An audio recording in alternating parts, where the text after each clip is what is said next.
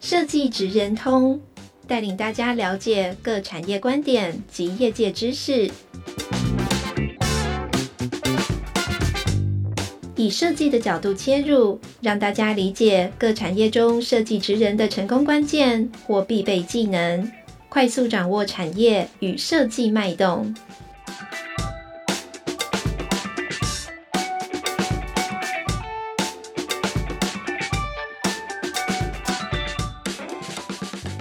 各位观众朋友，大家好，欢迎来到设计职人通 Podcast 频道。我是台湾设计研究院前瞻研发组的副组长心怡。呃，今天我们邀请到古古文化 Group G 的导演思翰来跟我们谈谈人类与人工智慧如何共创设计。那首先让思翰导演跟观众们先打个招呼。Hello，大家好，我是 Group G 的导演思翰。对，好。那接下来呢，让我帮忙大家介绍一下思翰的背景。他在 Group G 担任导演，然后同时也是台湾 Midjourney 社群的创办人，在动态设计的领域深耕很多年。那曾经帮很多大型的品牌，像是 ASUS、Acer、Samsung 或是 Disney 台湾等等的呃机构服务，然后也曾受邀到 Adobe 跟 Apple 担任讲师。那他在教育跟活动等多个领域呢，都有很活跃的发展。那期待透过设计来推动社会的进步。那简单介绍完思翰的经历之后呢，想跟你聊聊几个部分，因为有发现其实从去年开始就很活跃在 Midjourney，就是担任呃社群的创办人，然后也推动整个的社群发展嘛。那你自己也是一个呃动画的一个导演，那可以跟大家分享你在设计的创作过程中怎么样用这些 AIGC 的工具？嗯，好啊。其实一开始我觉得会成立社群也是一个意外啊，因为那时候我们其实就是去年就是刚开始用 Midjourney 的时候，在网络上去。呃，分享了一个十二生肖的创作，然后，然后就诶意外的引起蛮多的 Facebook 的转载，那时候好像有两千七百多个分享，嗯、所以那时候开始意识到说，诶，好像是一个很大的趋势，所以开始成立社团，然后从一开始几百人到现在的五万人左右的一个规模，也算全台最最大的一个 AI 社群。那就这中间其实一开始我我觉得大家的想法一定跟我一样，都、就是一开始都好玩，但是用完之后会开始有一点受到震撼，会觉得说，诶。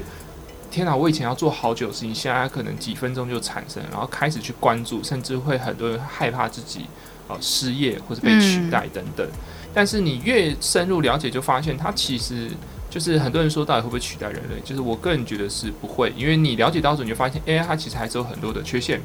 然后它比较像是一个所谓的助手或者辅助工具，所以。呃，就算他再怎么强，他还是需要有一个人去去操控他，去下决定，去决策，像是导演这样的角色。所以我觉得，反而这一年下来之后，从一开始的惊讶到恐慌，到最后其实已经慢慢的习惯，甚至开始在工作中融入它。就是我觉得这个这一年来心路历程其实是很有趣的，甚至我们现在很多的专案其实也真的会直接把呃用 AI 去做一些提案，去导入流程，然后最近也开了好好的线上课程。那在这过程中，我其实觉得，就是我一直想要跟大家讲的观念，就是就是你不要去害怕它，而是要去使用它，去学习，让它融入到你工作中。它可以帮你减掉很多过往繁杂的时间，或是呃沟通的障碍。它是一个很好的助手跟帮手，就是所以这是我们现在在一直推广的一个大概念。了解，哎、嗯欸，那你们平常在工作里面，可能其实在创意发展本身，在工作流程就会拆解到不同。的阶段嘛，那会不会可以跟、嗯、呃观众稍微分享说，哎、欸，平常你们的工作流程大概有哪些阶段？那现在如果 AIGC 融入在你们的一个工作流程的时候，怎么样去跟他做一个协作？好啊，这部分也是我们这个课程内课程内容、啊。对对对，那我，我可以简单讲，就是其实呃，我觉得这跟大家，因为大家很多在听这个节目，应该都是设计师跟创作人。那呃，很多外行人会觉得说，哎、欸，一张图，比如说设计，比如说一个 logo 好了。他可能就是哦，一个几个小时画完，对，那为什么要收那么贵？可是因为真正做设计，你就知道说，比如说我要画一个 logo，从过去的可能分析的客户资料、竞品的分析、品牌的调性，到比如说它的延展性、resize，就是你做个 logo 要思考层面很多，需要去分析问题，需要去呃发展它的创意，甚至这个 logo 可能是从呃几百个呃被踢掉草稿中选出来最完美的那一个，所以。呃，大家看到都是设计的结果，可是对于设计的内行来说，我们知道其实最重要是设计背后的整个分析问题，它的设计思考，它的逻辑推导，而最后产出来结果不过不过就是它浮在表面上的那个可能百分之十，而剩下的工作我们在做百分之九十，其实大部分人是看不见的。那我们在做课程或者导入流程的时候，其实就是拿它来大幅的协助这一块。比如说，我们可以拿来呃分析客户的他整个族群的受众，来分析品牌调是以分析市场的竞品，它可以从什么角度切入。所以呃，我们就会用 ChatGPT，比如说产生，比如说我们六 W H 去分析所有的受众，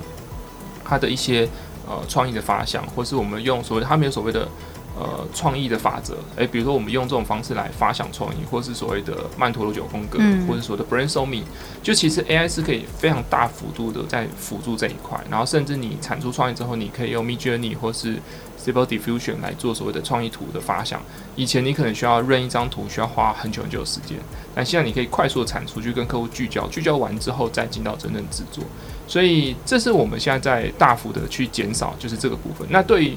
外行来说，他们他们会觉得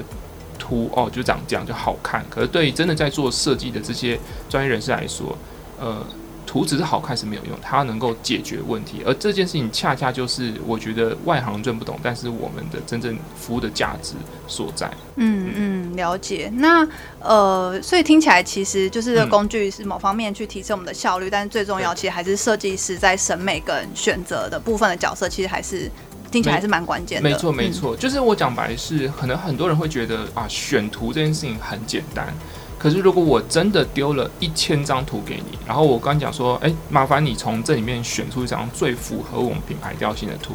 然后并且你要告诉我为什么，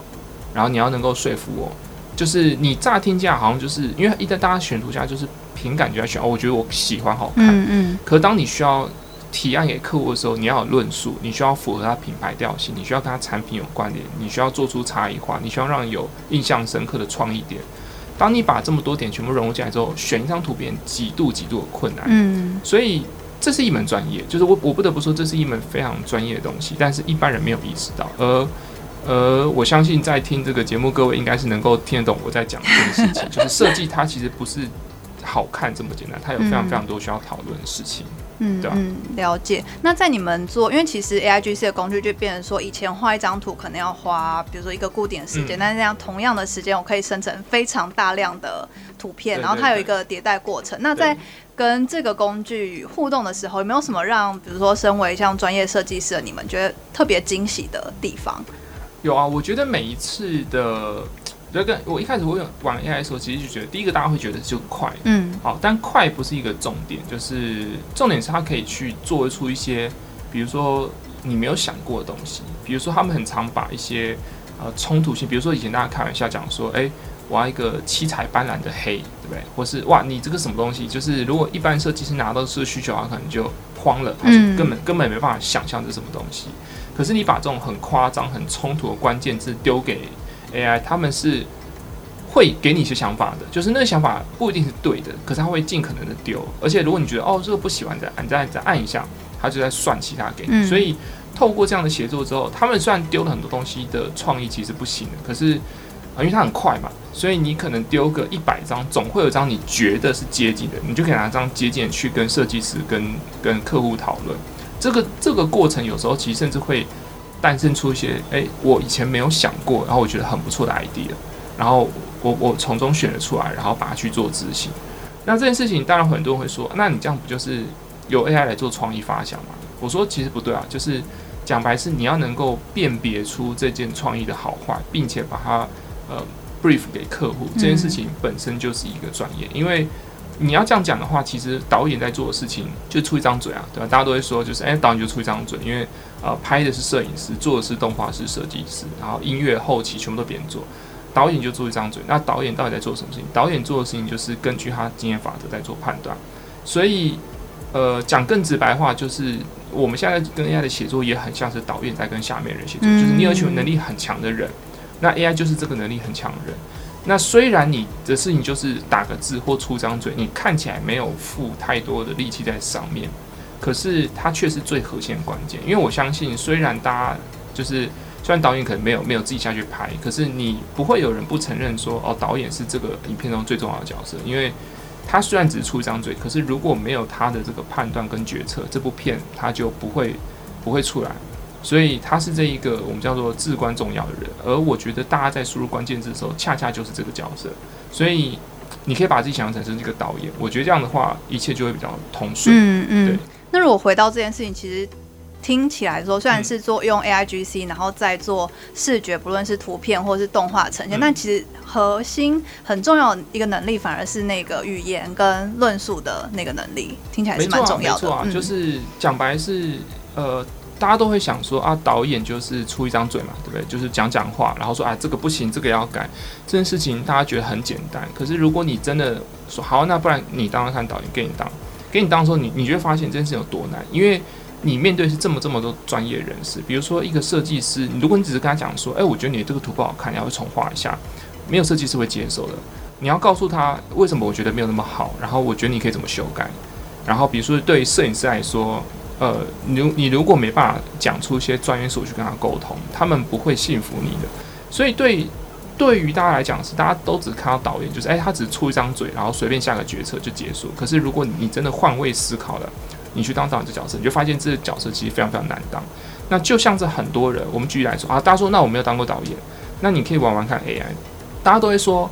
啊、呃，AI 嘛，就打打字，这个谁不会，对吧？我也可以，我也可以当设计师，我也可以当插画师打字。我说好，那你就那你就用用看。你一旦用过，你就发现，哎天哪，你脑中完全没有关键字，嗯、你你你没有想法，嗯、你不知道怎么下指令，你不知道怎么去输一些专业的术，因为你没有相应的知识含量，你甚至不知道这张图要怎么修改才会好看。就是你一旦做，你就会发现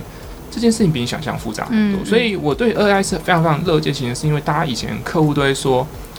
然后客户，大家就讲说，哎，我也做过设计嘛，对不对？这个这个我也是懂的，对不对？就客户会很常讲这种话。可如果现在客户跟你讲这种话的时候，你就跟他讲说，哦，帮他帮你自己算啊，对不对？你算完之后，你拿图给我，我照你的图去做，对吧？可是客户他自己去算完，就发现还是不行，哦，好难哦。那还是找你做好。就反而我觉得他会让以前这些只是觉得说，哦，你们设计师就是画画图就是的的人，开始意识到这件事情其实比大家想难。不然我讲白是。你自己算图就好，你不需要找我。嗯，嗯，我们现在很多客户，我就跟他讲说，你你可以玩玩看啊。就是如果你真的觉得你可以打打字就算出你要的图，我完全不反对。你你你自己打打看，对，你也不需要找我。可是你真的做过就发现没那么简单了。我觉得大家现在就是因为对技术不了解，才有这种幻想。但你这个幻想很快就打破了。嗯嗯，反而正在用这个技术的时候，就发现里面要下的一些关键字增加或减少，啊、对，那个其实蛮复杂的。超难的、啊，根本就不是什么打打字就可以产生这么简单的事。嗯嗯，了解。对啊。那呃，另外就是呃，摄影院我们其实从去年的时候有开始在办点子松的竞赛，然后去年第一届的时候也有邀请思翰这边来呃跟参与者做一些互动嘛，就是带大家去想象未来情境。那如果是面对说，哎对，我是要想一个未来。的一个意向，或是未来的一个情境设计的时候，嗯，呃，AIGC 这样的工具怎么样去帮助我们达到这个目标？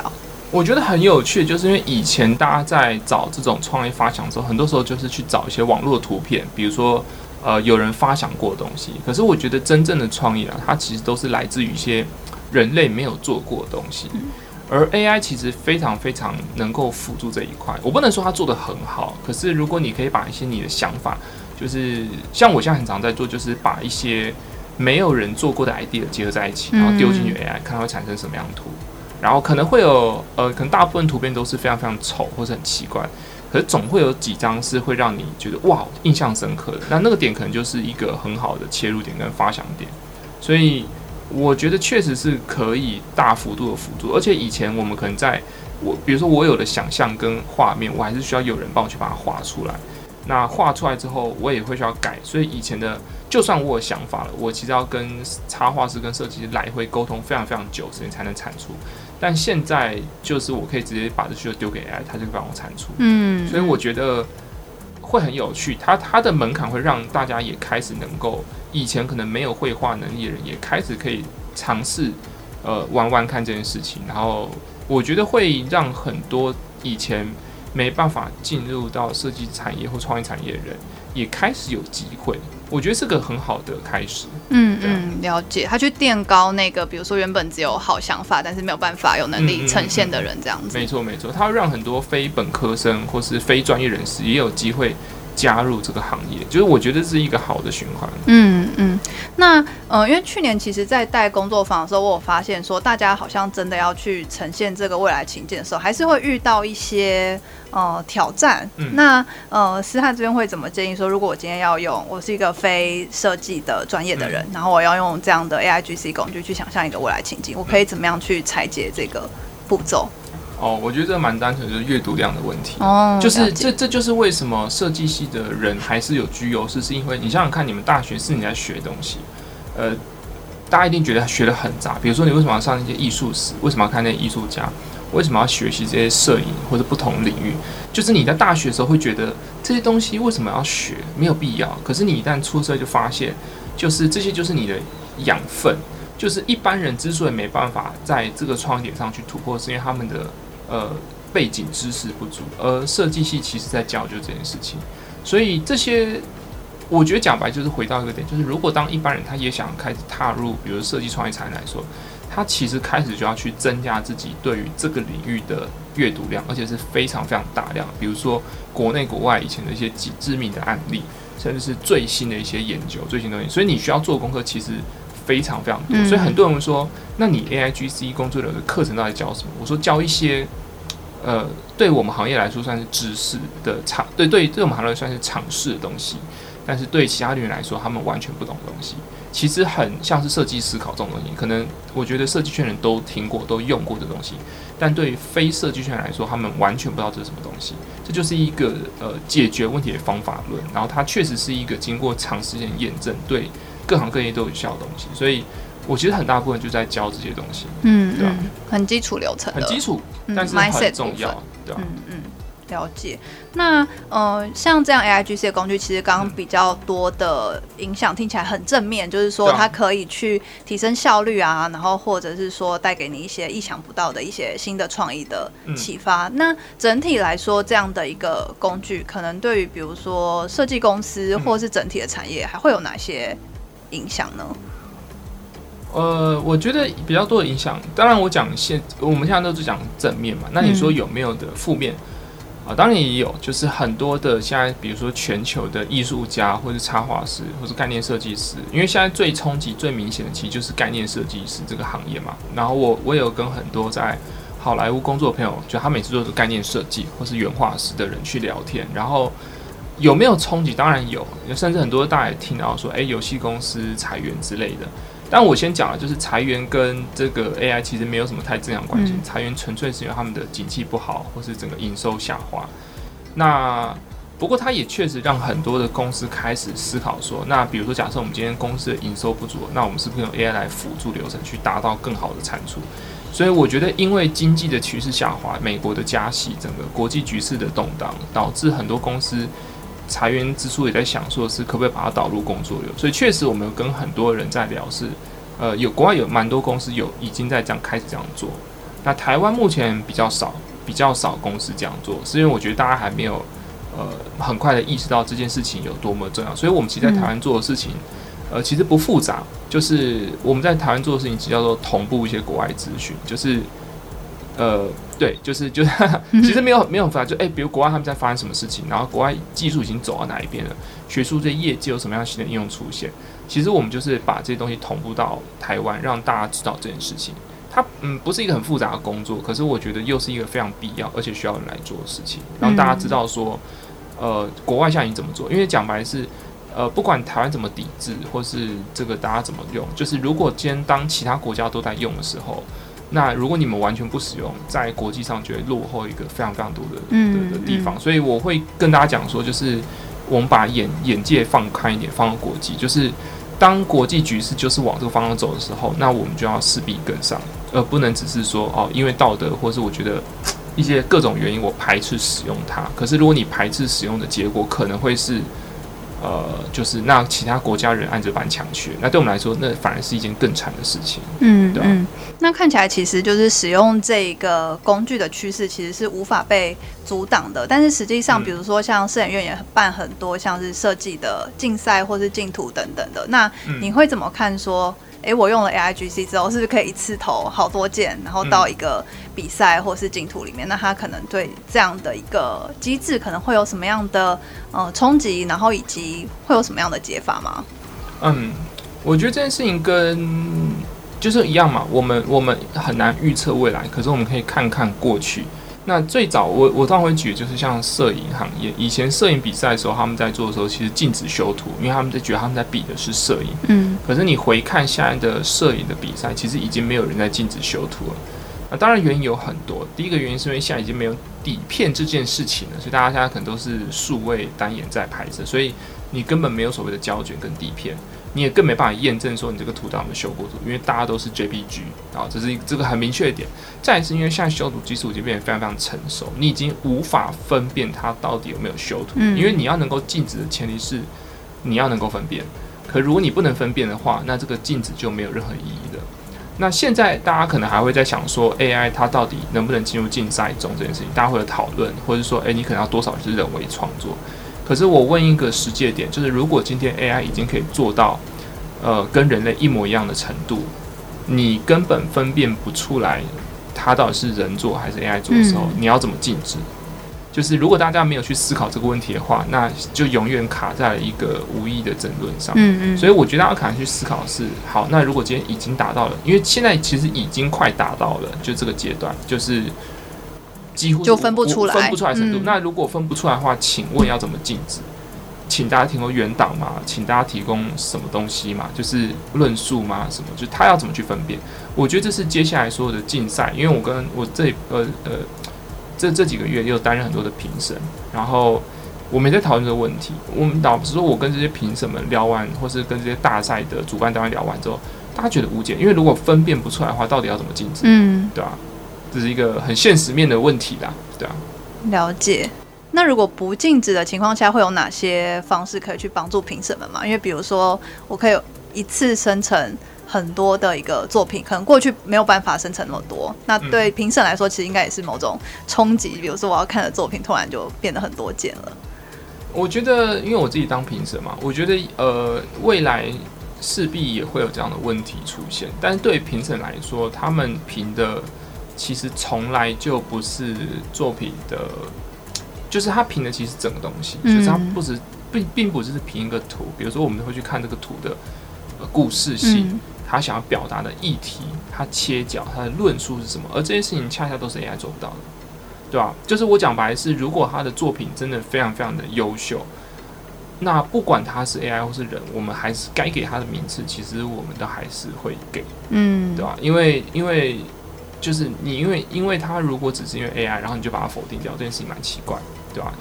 那甚至对吧？但是我相信，我相信人类其实还是会有优势啊，是因为 AI 它毕竟只会产生一个好看的图，你要去写论述、去提概念，甚至我讲白的是，虽然你比如说你要去针对某个议题去产生这个图，它本身就是具有人类意识在里面，就你想要去切入某个角度，你有某个你的观点想讲某个议题，这件事情本身就是一个非常人类的行为。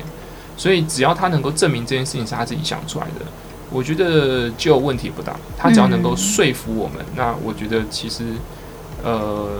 就他还是会拿到他该拿的名次。对吧，了解。那刚刚思翰其实有提到，比如说比较像把 AIGC 这个工具跟摄影这个工具，我们来做一个联想对比嘛。不过其实像 AIGC，它背后还是基于很多的，比如说艺术家或是设计师的一个图像资料，然后演算法，然后它算出来给你。所以等于说，它其实背后有运用了很多人之前的作品，或者是。他们的原创性的东西，那在这样的过程中，我透过这样的工具产生出来的作品，我怎么样去主张它的原创性？非常好，因为我们课程中都会有人问版权的问题。嗯，呃，老实说，目前是两件事情啊。第一个是著作权这件事情，著作权到底是在呃原作者，还是开发的软体公司上，还是输入关键字的手上，还是共同持有？呃，在因为现在全球没有没有一个实际的判例出来，所以目前其实这个东西是一个模糊状态。那很多人会说，那到底比如说像 Midjourney 好了，呃，Midjourney 他们到底有没有侵权？那他们当然声称是他们没有，因为他们的数呃所谓的资料库来源都是合法，都是没有版权的，应该是都是有取得授权的。所以他们的声称讲，那他们也摊开他们的，因为他们的老实说他们的数据渲染数据库就这堆参数、这堆数据。那看这些数据，其实你根本也不会知道说他们到底原本有哪些图，所以它有点像是四五对的。就如果你真的上访，他们最近有些官司在打嘛。可是我觉得你非常非常难举证，是因为就是就是就是你根本无法知道他到底训练哪些东西，你只能猜测他可能有，但是就跟抄袭讲，就你觉得他有抄袭，可是他讲没有，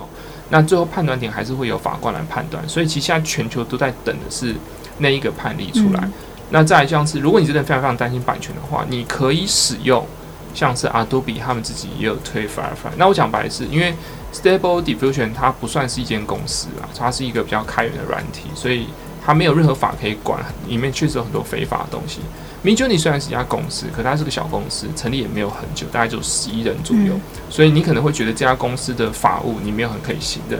可是如果今天全世界最大的 Adobe 都出来，他们开发的自己也叫做 Adobe 的 Firefly，嗯，那他们针对的。Adobe 大家不会不知道嘛，就是全世界设计动画师都在用东西，然后他们也是对版权意识最在意，他们的所有的用户都是最专业级的设计跟动画人员。所以，如果你觉得前两家公司不可以信任，但我认为至少 Adobe 你是可以信任的。嗯、那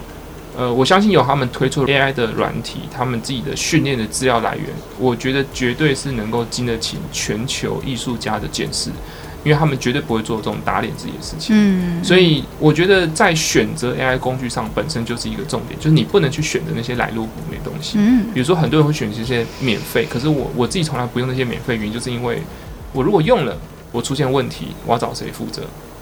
可是如果我今天用了 Adobe 的软体，我有付费，它出现了问题，那 Adobe 当然会负责。所以这是我在选择软体上一个非常非常简单的方式，就是你你不懂法律，但是你可以找一个可以信的人来信任。嗯，对啊，嗯，了解。嗯，这个观点还蛮重要的。啊。那呃。因为其实现在就是 AI 或者是 AIGC，其实它的发展很快速。因为大家可能会说，哦，它现在就是丢一个图，但它没有办法去做论述嘛。但是如果说照你自己的一个推测或者想象，那技术这样子一直发展下去，那假设比如说二十年后，你会怎么想象？就是人类跟比如说这样子的一个 AI，然后去写作创作，可能会是一个什么样的情况？呃。我觉得二十年真的超久，就是我 我讲一个实在话是，比如说你看哦，你往前推十年，嗯，十年前就是可能 iPhone 发明的时候，你要是问十年前人说，哎，你能够想象十年后有一种东西是叫智慧型手机，大家人手都有一个，然后你可以到处的开直播、写作，甚至用手机剪影片。对十年前来说，这个叫做科幻小说，嗯，可是这个是这个这个是我们现在正在发生的事情，所以。我觉得二十年超级无敌久，我们我们完全不敢想象，我甚至连十年后到底会变成是怎么样。比如说五 G 时代、六 G 时代能够全球都好怎么的？比如说大家都会开始幻想说什么啊，以后大家就是都不需要任何电脑，因为全部都云端协作，然后你可以呃全部人都这个线上办公，或是大家一直在讲的元宇宙，就是不是以后大家都睡在这个胶囊里面的，足不出户了，全部在元宇宙完成所有一切事情。现在听起来很科幻，但好像也有可能发生，因为我们不知道，对吧？那甚至很多人开始去幻想，比如说我自己很爱看很多的科幻小说，他们说啊，人类就变成一个呃这个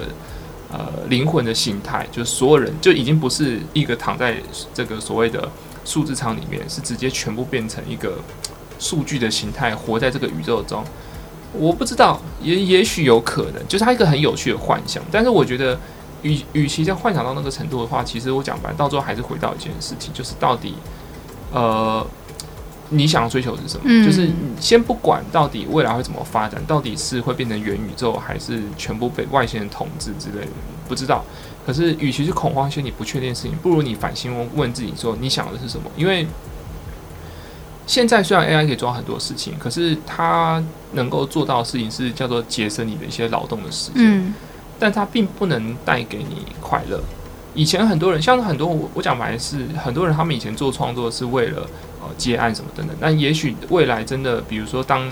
呃设计创作它回归本质，它可能已经不是一个很好赚钱工具的时候，反而有些人还是会继续做创作。那他真他是真心热爱这件事情。就比如说像现在我的情况是。好，就算 AI 可以做到这件事情，我其实还是很乐于在做这件事情，因为我觉得这个的过程能够带给我快乐，这是我想要追求的。嗯，我其实不会管到底 AI 能不能做到这件事情，因为这就是我我我存在的价值。我我有一个自己的目标想去达成，而这件事情比什么来的更重要。就是我觉得，反而大家现在这个时代中会去开始思考的是什么是最重要的。它有点有一点哲学问题，有点哲学，有点哲学问题。可是我觉得恰恰是这个时代大家最看不懂的事情，因为。当你在追逐某件事情的时候，你要回看是什么事情是过了十年之后还不会变。那我自己在从十年前开始做设计产业到现在，你说这十年来有没有很累？其实蛮累的啊、哦。就大家也懂，这个在做设计动画广告词，就是非常非常的累这件事情。可是你问我有没有后悔？如果我再让我回到十年前，我不做同样选择，我觉得我还是会做同样的选择。就是，所以你要思考应该是这件事情，如果假设真的未来被 AI 取代的话，你会不会后悔？你感到的是开心，还是是呃懊悔？说啊，我选错行业了。我觉得我就是好假假设现在，比如说我现在是做影片广告、动画这件事情。假设有一天真的 AI 能够轻易、轻而易举做到这件事情，你问我会不会后悔走这个行业，或者是做这件事情？我觉得我不会，我觉得我还是蛮坚信我当时的选择是对的。然后如果他可以做到，我还是会继续做，因为对我来说，这就是我人生想要做的事情。所以如果你会被这件事情给摇摆的话，那我觉得说明是大家还没有想清楚。这件事情，可是如果你想清楚了，其实不会有那么多的焦虑。嗯，对啊，好像哲学，对，有点哲学。但我觉得很有趣，因为大家就会想说，因为他现在我们把他认为我们跟他的关系，它是一个工具嘛，但他以后一定会慢慢的进化。比如说有一天 AI 变成一个创作者，其实现在好像也有那个机器人艺术家，好像在对双年展也有。然后我觉得刚刚讲的那个还蛮有趣，就是说好像有一个假设是，就算之后 AI 或是机器人，它也是会变成跟我们同样 level 的一个创作者，但是我们还是想要去创作，因为这件事情本身带给我们很多别的意义。对，他回到了，就大家在讲的，就是什么生命的真命，或者说的活着的意义。嗯、就是，呃，我觉得因为这个时代进度很快，所以大家其实现在都已经物质不缺乏了，很多时候就在追求的是精神层面，而经验层面反而是 AI 没办法带给你的事情，对啊。嗯嗯，很有趣，就跟那个下围棋一样，就是 AlphaGo 可以赢围棋家，但是大家还是会继续下围棋。对啊，因为有时候对你来说，下围棋它就是一个快乐，而不是要赢过对方才算是快乐的一件事。嗯嗯，对啊，了解。那最后的话，其实回到说，其实我们很多听众可能是设计系的学生或是设计师，嗯、那他们未来在运用，比如说这样的一个工具，或者是说我怎么样，就是更加的呃培养我自己的设计素养，思翰这边有没有什么相关的建议可以给观众？嗯好啊，我觉得，哦，当然第一个是可以去买我的 AIGC 的课程，就是以工商一下。那再来是我觉得大家可以去想的一件事情是，有没有什么事情是就算 AI 能够做到，但你还是希望人做的？比如说，我觉得为什么像我们我们我们公司一直很推崇就是沟通跟 creative 创意这一块，是因为。我觉得就算 AI 再怎么厉害，就是沟通这件事情一定还是有人去做。比如说去去啊、呃、跟客户沟通，理清他们的需求，后续的修改到执行，就算 AI 可以做，我个人还是也觉得在这件事情它不会被取代，所以这是一个很重要的一个点。嗯、那再来就是比如创意这一块，AI 可以产生一百个创意，可是要选出那一个最好的创意去执行，一定还是人，因为 AI 是不会做这个选择的，他们也不会有一个判断点。然后再来是我觉得。可以多去看一些能够感动人的作品，因为比如说，AI 它不管生成图片或是文字或是故事也好，它就是生成，但是它并不会因为这个故事而感动。而我觉得有缺点是，比如说我们在看个故事的时候，很多时候我是觉得这故事它它的架构文笔很简单，可是会让我觉得很感动。感动这件事情是 AI 没有，因为他们没有所谓的情感，所以我们应该要多去理解到的是，比如说我像我自己在看作品的时候，我就会去思考说，诶，这个作品我很感动，我很喜欢。他打动了我什么事情？它跟整就是它是情感面的东西。嗯，那 AI 没有情感，所以这件事情他们其实一辈子都做不到。所以你可以尽量去思考看看，怎么样去做出一些真正能够感动人的东西。因为如果你问 AI 什么叫做感动人作品，它会生成一百个作品给你，可是还没有判别度的，就是还是会由你来做一个判断。嗯，所以我觉得其实对于现在设计师跟动画师或者创作人来说，其实有非常非常多的面向可以去。努力，因为你会知道 AI 有件事情，AI 它是永远做不到，而这件事情就是只有人类才能够做得到。因为我们现在自己在做很多的协作这件事情上嘛，然后我觉得跟 AI 协作有一个点是特别有趣的事情是，呃，我我觉得大家可以想象是 AI 它就是一个你的同事，好，然后呃，比如说我们现在在输入很多指令的时候，你会觉得呃 AI 哎怎么 AI 出来的东西不太对，你觉得它很笨，或是你觉得它没有理解你的意思。呃，这个东西就跟在人沟通很像。有时候我，比如说我现在在输入的时候，我发现这个问题的时候，我第一个想的不是 AI 怎么这么笨，而是，诶，我是不是没有讲清楚？嗯，我我我是不是没有呃讲清楚我的需求，或是把我需要的东西讲清楚，所以导致它产出错误。然后我开始去反思，调整我的说话方式，来让 AI 好理解。而这件事情其实就在跟你在跟同事沟通很像。就比如说我们现在沟通，我我自己是导演，对吧？我给出了需求，可是如果当你发现设计师、动画是给不对的时候，我第一个想法是，诶，会不会是我讲不够清楚？那我要不要换个方式讲，或是我讲完之后，你再复述一下我讲的东西。这个是沟通的重点，就是我觉得就是这是一个很重要的心态，不管你在跟 AI 或跟人类沟通的时候，其实都要把持这个点，就是当沟通出现问题的时候，永远不是反省别人，而是先反省自己是不是我讲的不够好。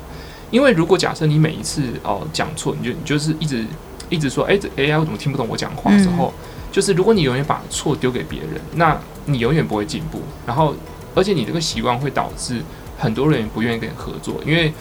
你觉得别人听不懂你意思，但你没有去想会不会其实你讲不够清楚。就是如果今天连 AI 都听不懂你讲的话，那怎么可能会有人类听懂你的话，对吧？这是一个很根本性的问题。所以我讲白是很多时候我就是就说，对吧？就是那你要不要先学着怎么跟 AI 沟通？因为当你会跟 AI 沟通的时候，其实你对人的沟通技巧会也会变得更加的清楚，对吧？因为 AI 是一个很讲逻辑的东西，所以。我觉得跟 AI 沟通其实不难。如果大家觉得跟 AI 沟通很难，或是你没有想法的时候，我觉得很多时候不是 AI 的问题，一定是你个人的问题，对吧？然后甚至我们自己在协作的时候，比如说现在很多人讲一个更大局、大局观的东西，好了，比如说 AI 的版权问题，它现在确实有很多问题。那但是，呃，它的使用上其实，比如说它还是它现在还是可以去合法商业使用，因为著作权跟使用权其实分开。但很多人会在去批评这些在。像包含我们现在有在做很多 AI 的专案上，很多人批评说，哦，你这个东西就是就怎么可以这样用？没有没有版权问题，或者你会害很多人失业，他们会批评我们，会反骂，会去反 AI，然后会举出非常非常多的去去争吵这件事情。然后也有很多做 AI 的人会觉得说，啊，你们这些画的人超慢啊！我现在请 AI 随便做都这样。其实你现在在网上会看到非常非常多这样的争论。然后但这样争论我，我我其实个人通常是不参与的，因为我觉得这样子的争论，它其实就只是互相的。仇视，就是我非常不喜欢这样的一个生态环境。嗯，然后我都会跟大家讲说，不管是仇视 AI 的人，或是所谓你在用 AI 的人，我我我说基本逻辑就是有一个最简单的，就是你要尊重对方，这是一个非常简单，但绝大部分人都很难做到的事情。我说，比如说你今天很强，比如说我跟很多 AI 很强人他们在沟通的时候，我就说你你的技术很强啊，对，你可以不需要找这些专业人士合作，你可以按几个键就产生，可是我。我会建议你还是要最尊重这些人，是因为，呃，虽然不确定 AI 到底有没有拿那么多训练，可是他们毕竟也是为为世界做出很多贡献，所以你要去试着尊重这一些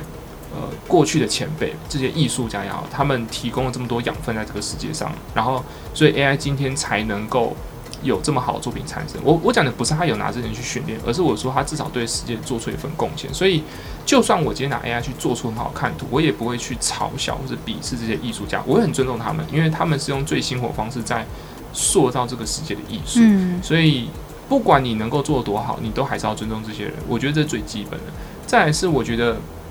很多人就说一个所谓的工作的心法，比如说到底怎么去写作，我说。我说沟通的最基本心法叫做呃，不要成为一个几百人，就是这个逻辑很简单，就是如果你今天技术很强，比如说很多人他们会常常很多的设计师、插画师，他们就说，